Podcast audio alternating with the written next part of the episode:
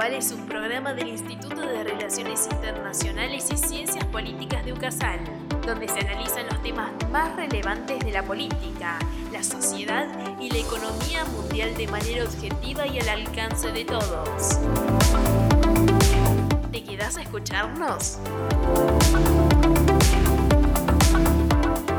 Bienvenido a Agenda Global, un podcast del Instituto de Relaciones Internacionales y Ciencias Políticas de UCASAL, donde nos proponemos brindarle las herramientas para que puedas comprender mejor el mundo que te rodea. Para esta importante tarea contás con el apoyo de Carlos Tapia, Leonel Deruba y Carola Bici. Retomamos nuestro querido espacio trayéndote una especie de efemérides al pasado 24 de marzo en el que se conmemoró el Día Nacional de la Memoria por la Verdad y la Justicia, en Argentina, pero enfocándonos en los crímenes de lesa humanidad. Iniciamos esta segunda temporada, bastante, entre comillas, polémica. Eh, vamos a empezar a desgranar el programa de hoy con la típica pregunta de ¿qué son los crímenes de lesa humanidad? Y se consideran básicamente crímenes de lesa humanidad o crimen contra la humanidad a cualquiera de las atrocidades y delitos de carácter inhumano que forman parte de un ataque generalizado o sistemático contra una población civil, cometido para aplicar las políticas de un Estado o una organización. Los crímenes de lesa humanidad eh, son una de las cuatro clases de crímenes eh, que la Organización de las Naciones Unidas considera de mayor trascendencia para la comunidad internacional.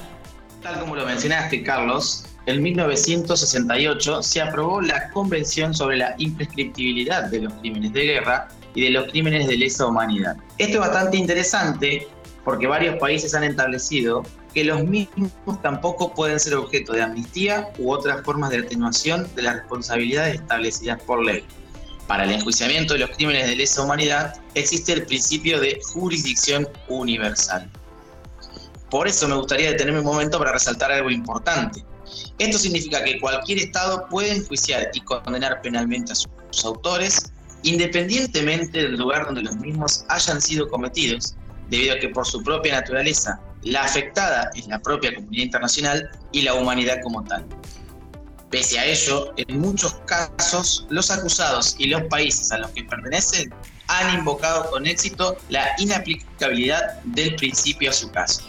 En un esfuerzo por revertir esta situación, en 1998 se creó la Corte Penal Internacional, con la función de crear un ámbito internacional para enjuiciar los crímenes de lesa humanidad. La competencia de la Corte Penal Internacional es concurrente con la de los Estados nacionales, es decir, que la Corte es competente solo para los estados que declaren someterse a la misma. Sin embargo, la Corte Penal Internacional no cuenta con la adhesión de Estados Unidos, Rusia y China, por lo tanto, no puede enjuiciar a los criminales de dichas nacionalidades. Y si bien hablamos eh, mucho de la, Corte, eh, hay que hacer énfasis en cuáles son los crímenes que se consideran como de lesa humanidad. Eh, esto lo establece el Estatuto de Roma, eh, establecido en 1998, que son 11 tipos de conductas y situaciones siempre que sean parte de un ataque generalizado o sistemático contra una población civil y con conocimiento de dicho ataque. Entre ellos encontramos el asesinato, el exterminio, la esclavitud, deportación o traslado forzoso de la población, encarcelamiento, tortura, violación, esclavitud sexual, prostitución forzada, embarazo forzado, esterilización forzosa u otros abusos sexuales de gravedad comparable. También se agrega la persecución de un grupo o colectividad con identidad propia por motivos políticos, raciales, nacionales, étnicos, culturales, religiosos o de género, o por otros motivos universalmente reconocidos como inaceptables con arreglo al derecho internacional, como el crimen de apartheid.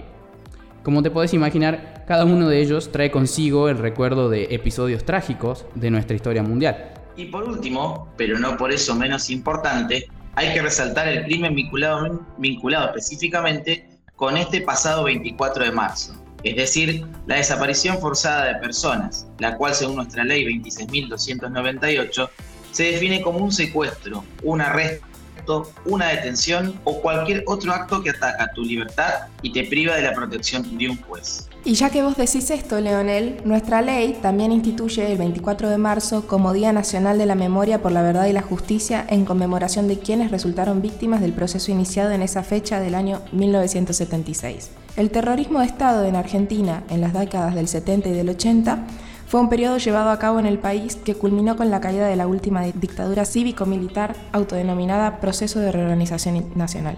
Lo que reconocemos como la etapa más oscura de nuestra historia, el Estado llevó adelante una política de represión ilegal, violencia discriminada, persecuciones, tortura sistematizada, desaparición forzada de personas, manipulación de la información y demás formas de terrorismo que aplicó el Estado Nacional. Aquí cabe, para finalizar un poco el, tema y para ir dando cierre, establecer algunas preguntas para que podamos cuestionarnos más adelante y quién, quién sabe realizar nuevos programas respecto a cómo prevenir ese, tipo de ataques, ¿no? Eh, cómo prevenir eh, los desplazamientos forzosos, incluso las guerras y lo que producen las guerras también en muchas ocasiones generaron crímenes de lesa humanidad.